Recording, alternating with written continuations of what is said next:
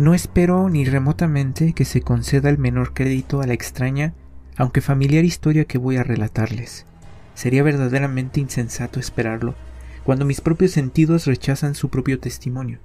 Sin embargo, no estoy loco, y tampoco lo he soñado, pero, por si muero mañana, quiero aliviar hoy mi alma, y para ello me propongo presentar ante el mundo, clara, súcitamente y sin comentarios, una serie de sencillos sucesos domésticos que por sus consecuencias me han torturado y anonadado.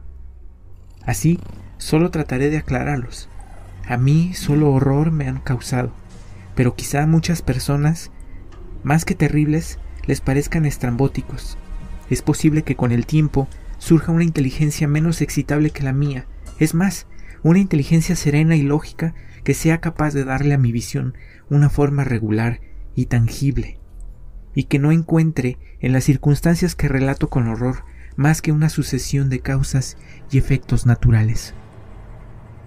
La docilidad y el afecto hacia todo fueron mis características durante mi niñez.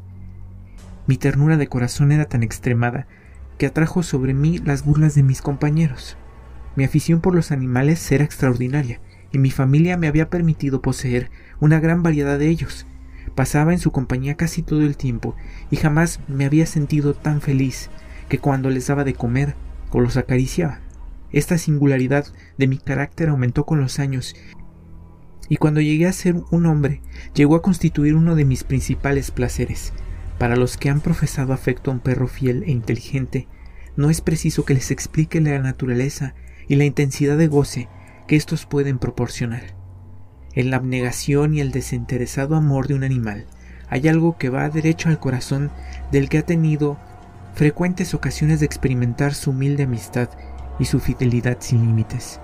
En mi esposa, con la cual me casé joven, tuve la suerte de encontrar una disposición semejante a la mía. Ella, consciente de mi inclinación hacia los animales domésticos, me proporcionaba frecuentemente los de las especies más agradables Teníamos pájaros, un pez dorado, un perro hermosísimo, conejos, un pequeño mono y un gato. Este último animal, completamente negro, era tan robusto como hermoso y de una sagacidad maravillosa. Respetaba a su inteligencia. Mi mujer, que en el fondo era bastante supersticiosa, hacía frecuentes alusiones a la antigua creencia popular que veían brujas disfrazadas en todos los gatos negros.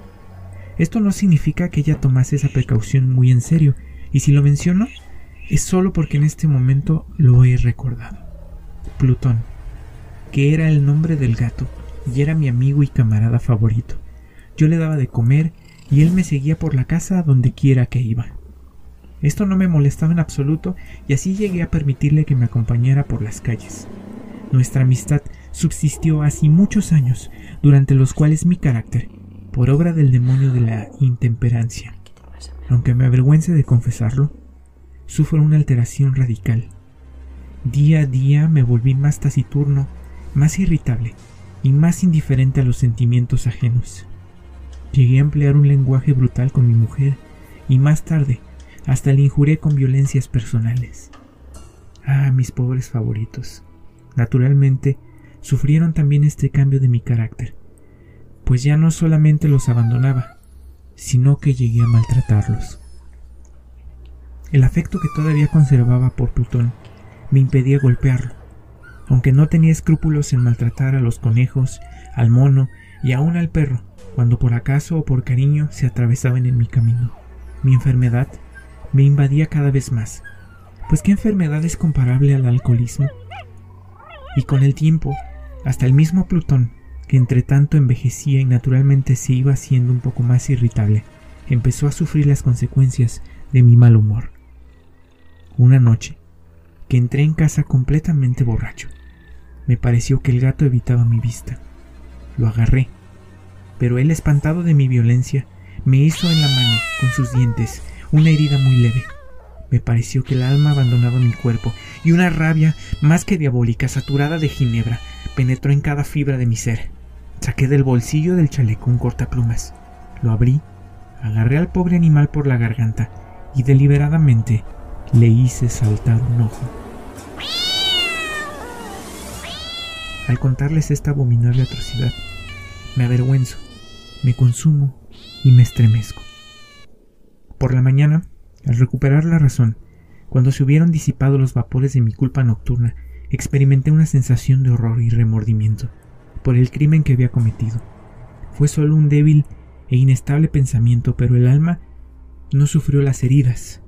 Persistí en mis excesos y bien pronto ahogué en vino todo recuerdo de mi criminal acción. El gato sanó lentamente. La órbita del ojo perdido presentaba en verdad un aspecto horroroso. Pero en adelante no pareció sufrir, iba y venía por la casa según su costumbre, pero huía de mí con indecible horror. Aún quedaba en mí suficiente benevolencia para sentirme afligido por esta antipatía evidente de parte de un ser que tanto había amado.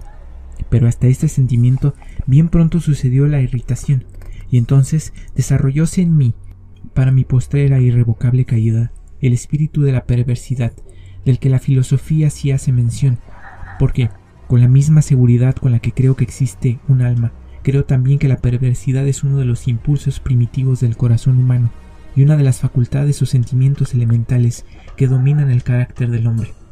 ¿Quién no se ha sorprendido cien veces cometiendo una acción sucia o vil por la sola razón de estar consciente de que no debe cometerla? ¿No tenemos acaso una perpetua inclinación, a pesar de la excelencia de nuestro juicio, a violar lo que nos está prohibido sencillamente porque comprendemos que es ley? Este espíritu de perversidad, repito, fue el que causó mi ruina completa el deseo ardiente e insostenible del alma de atormentarse a sí misma, de violentar su propia naturaleza, de hacer el mal por amor al mal, que impulsaba a continuar el suplicio a que había condenado al inofensivo animal, hasta que una mañana, con absoluta sangre fría, le puse un nudo corredizo alrededor del cuello y lo colgué de una rama de un árbol. Lo ahorqué, con los ojos arrasados de lágrimas y experimentando el más amargo remordimiento en el corazón. Lo ahorqué porque sabía que me había amado y porque sentía que no hubiese dado ningún motivo de cólera. Lo ahorqué porque sabía que, haciéndolo, cometía un pecado, un pecado mortal, que comprometía mi alma al extremo de colocarla, y si tal cosa es posible, fuera de la misericordia infinita de Dios, piadoso y terrible. En la noche que siguió al día en que fue ejecutada esta cruel acción, fui despertado con los gritos de ¡Fuego! Las cortinas de mi lecho estaban convertidas en llamas y toda la casa ardía. Con gran dificultad escapamos del incendio mi mujer, un criado y yo.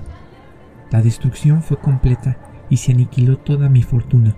Entonces me entregué a la desesperación. No intento establecer una relación entre la causa y el efecto entre la atrocidad cometida y el desastre. Estoy muy por encima de esta debilidad. Solo doy cuenta de una cadena de hechos y no quiero que falte ningún eslabón. El día siguiente al incendio, visité las ruinas. Los muros se habían desplomado excepto uno. Y esta única excepción fue un tabique interior poco sólido, situado casi en la mitad de la casa y contra la cual se apoyaba la cabecera de mi lecho. Dicha pared había escapado en gran parte de la acción del fuego, cosa que yo atribuí a que había sido renovada recientemente. En torno a este muro, agrupándose una multitud de gente, muchas personas parecían examinar algo que particularmente parecía muy extraño. Las palabras extraño, singular y otras expresiones semejantes excitaron mi curiosidad. Me aproximé y vi a manera de un bajo relieve, esculpido sobre la blanca superficie, la figura de un gigantesco gato. La imagen estaba estampada con una exactitud verdaderamente maravillosa. Había una cuerda alrededor del cuello del animal. Al momento de ver esta aparición, pues en semejantes circunstancias no podía menos que considerarla como tal. Mi asombro y mi temor no tuvieron límites, pero al fin la reflexión vino en mi ayuda. Recordé entonces que el gato había sido ahorcado en un jardín contiguo a la casa. Probablemente a los gritos de alarma, el jardín habría sido invadido de inmediato por la multitud, el animal descolgado del árbol por alguno de ellos y arrojado en mi cuarto a través de una ventana abierta. Esto seguramente lo habrían hecho con el fin de despertarme. La caída de los otros muros habían aplastado a la víctima de mi crueldad en el yeso recientemente extendido. La cal de ese muro, combinada con las llamas y el amoníaco desprendido del cadáver, habrían formado la imagen tal como yo la veía. Merced de este artificio, logré satisfacer muy pronto a mi corazón y a mi razón, lo que no pude hacer tan rápidamente con mi conciencia, porque el suceso sorprendentemente que acabo de relatarles grabóse en mi imaginación de una manera profunda. Hasta pasado muchos meses no pude desembarazarme del aspecto del gato, y durante este periodo envolvió mi alma una especie de resentimiento muy semejante al remordimiento. Llegué hasta llorar la pérdida del animal y a buscar en torno mío, en los tuburios miserables, que tanto frecuentaba habitualmente, otro favorito de la misma especie y parecido a él que lo reemplazara. Una noche que me hallaba sentado, medio aturdido, en una taberna más que infame, fue repentinamente solicitada mi atención hacia un objeto negro que reposaba en lo alto de uno de esos inmensos toneles de ginebra o ron que acompañaban al principal ajuar de la sala. Hacía unos momentos que miraba yo al alto del tonel, y lo que me sorprendió fue no haber notado antes el objeto colocado encima. Me aproximé, tocándolo con la mano. Era un enorme gato, tan grande como Plutón, e igual a él en todo, menos en una cosa. Plutón no tenía ni un pelo blanco en todo el cuerpo, en cambio, este tenía una salpicadura larga y blanca de forma indefinida que le cubría casi toda la región del pecho. No bien lo hube acariciado cuando se levantó súbitamente, prorrumpió en un continuo ronquido, se frotó contra mi mano y pareció contento de mi atención. Era, pues, el verdadero animal que yo buscaba. Al momento, propuse al dueño de la taberna que me lo vendiera, pero éste no se dio por enterado. No lo conocía ni lo había visto antes en aquel lugar. Continué acariciándolo y cuando me disponía a regresar a mi casa, el animal se mostró decidido a acompañarme. Le permití que lo hiciera, agachándome de cuando en cuando para acariciarle durante el camino. Cuando llegamos a casa, pareció contento y satisfecho, haciendo enseguida gran amistad con mi mujer. Por mi parte, pronto sentí nacer antipatía contra él. Era casualmente lo contrario de lo que yo había esperado. No sé cómo ni por qué sucedió esto. Su empalagosa ternura me disgustaba, fatigándome casi. Estos sentimientos de disgusto y fastidio fueron poco a poco convirtiéndose en odio.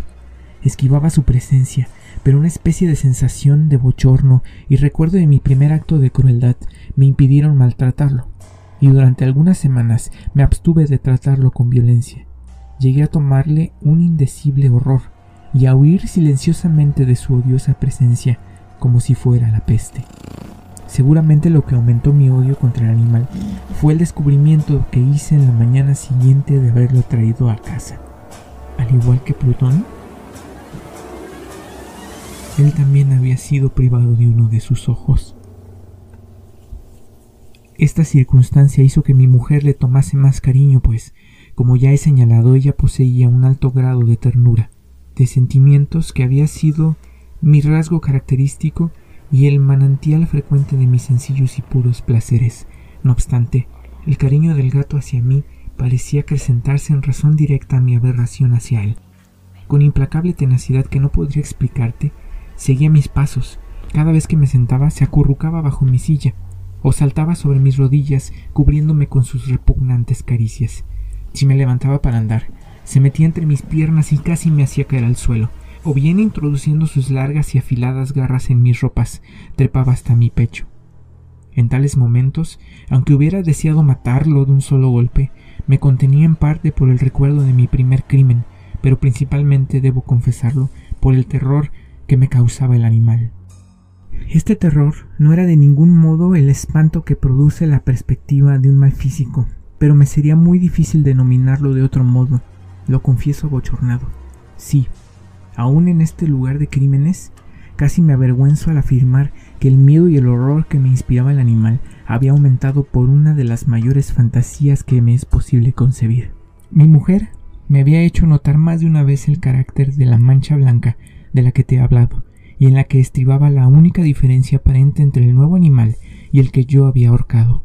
Seguramente recordarás que esta marca, aunque grande, era en un comienzo de forma indefinida, pero tan lentamente y en grados tan imperceptibles que mi razón se esforzó largo tiempo en considerar como imaginarios, había llegado a adquirir una rigurosa precisión en sus contornos. Presentaba la forma de un objeto que me estremezco al solo nombrar.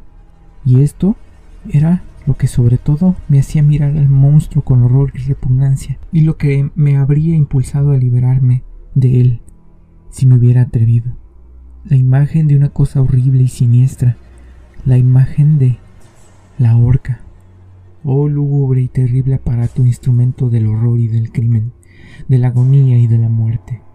Y heme aquí convertido en un miserable, más allá de la miseria de la humanidad, un animal inmundo, cuyo hermano yo había destruido con desprecio, una bestia bruta creada por mí, para mí, hombre formado a imagen del Altísimo, tan grande e intolerable infortunio.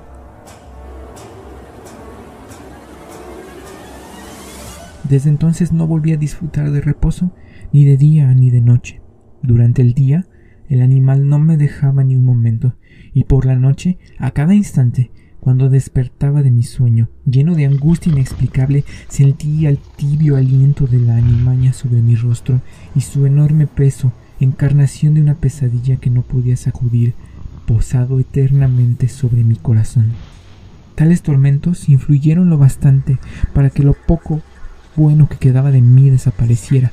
Los más sombríos y malvados pensamientos fueron en adelante mis preocupaciones íntimas. La tristeza habitual de mi carácter se acrecentó hasta llegar a odiar todas las cosas y a toda la humanidad. No obstante, mi mujer nunca se quejaba.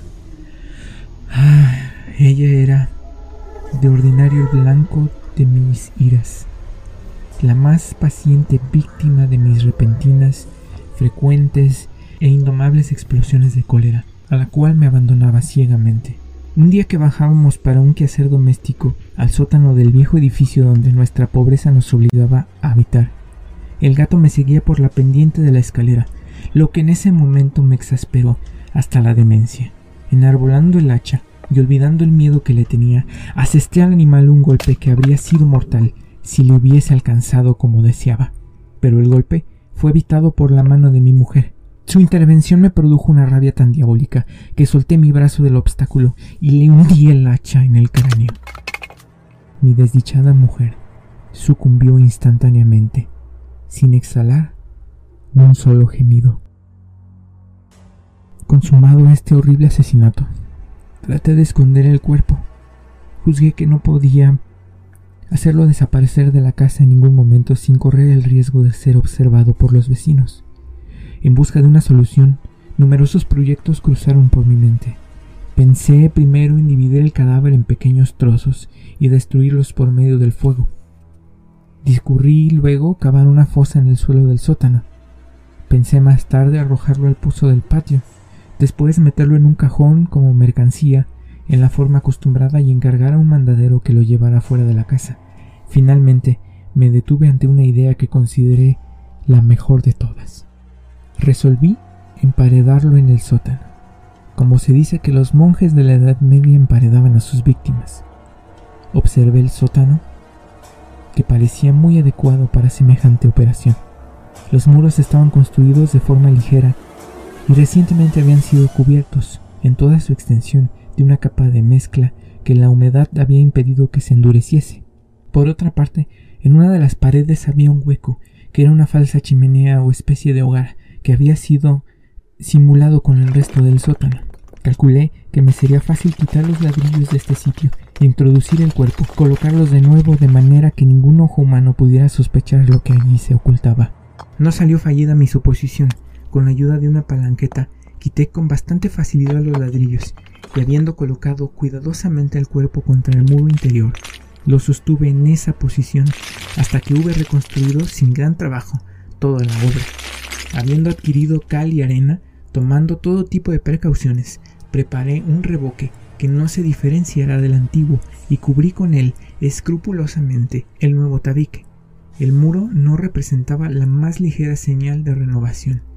Hice desaparecer los escombros con el más proligio esmero y expurgué el suelo, por decirlo así, con una gran sensación de triunfo. Miré en entorno mío y me dije, ah, Aquí por lo menos mi trabajo no ha sido perdido. Enseguida acudió a mi mente la idea de buscar al gato, causa de tan gran desgracia, pues al fin había resuelto darle muerte.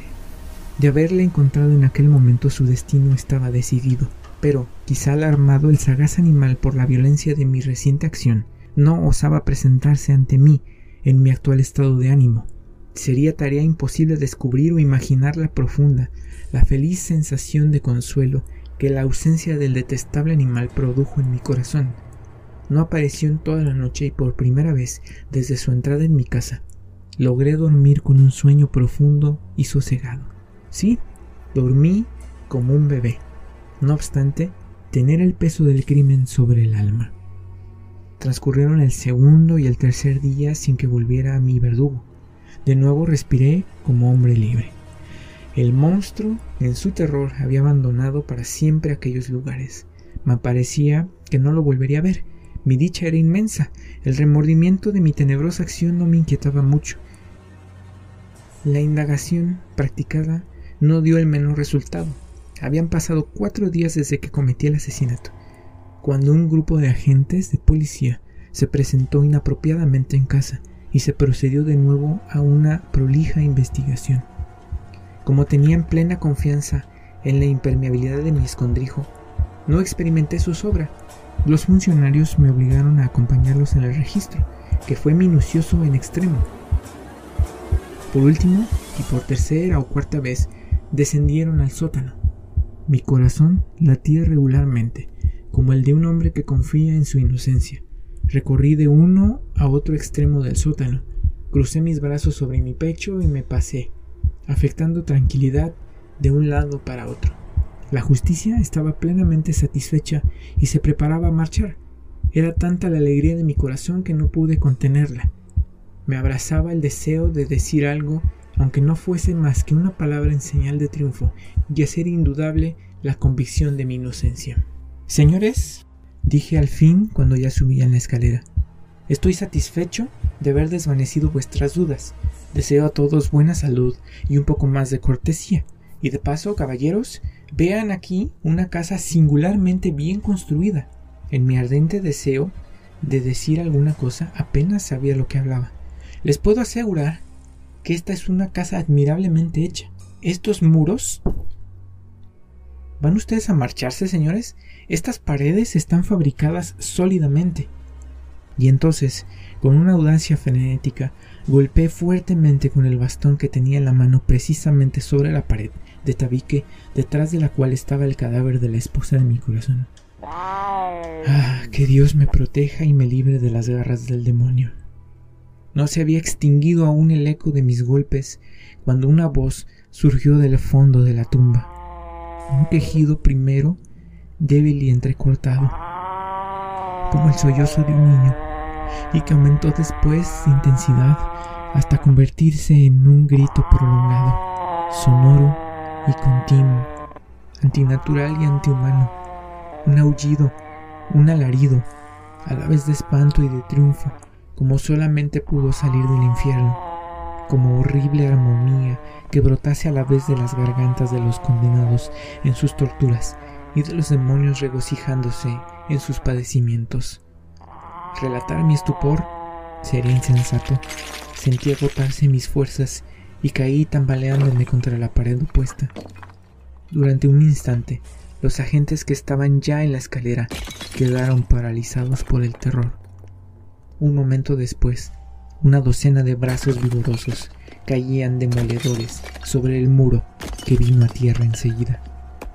El cadáver, ya bastante descompuesto y cubierto de sangre cuajada, apareció rígido ante la vista de los espectadores.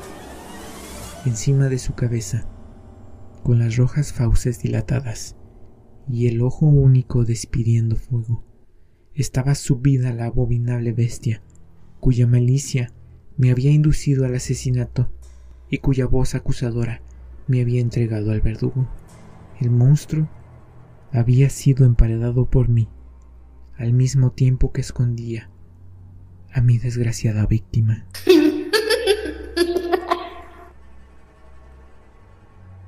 Hola, ¿qué tal? Esto es No Dormirás Más. Escuchaste del libro Narraciones Extraordinarias del maestro del terror Edgar Allan Poe, El gato negro. Si te gustó, por favor, ayúdame a compartir, a darle un like y no olvides suscribirte y que duermas bien, si puedes.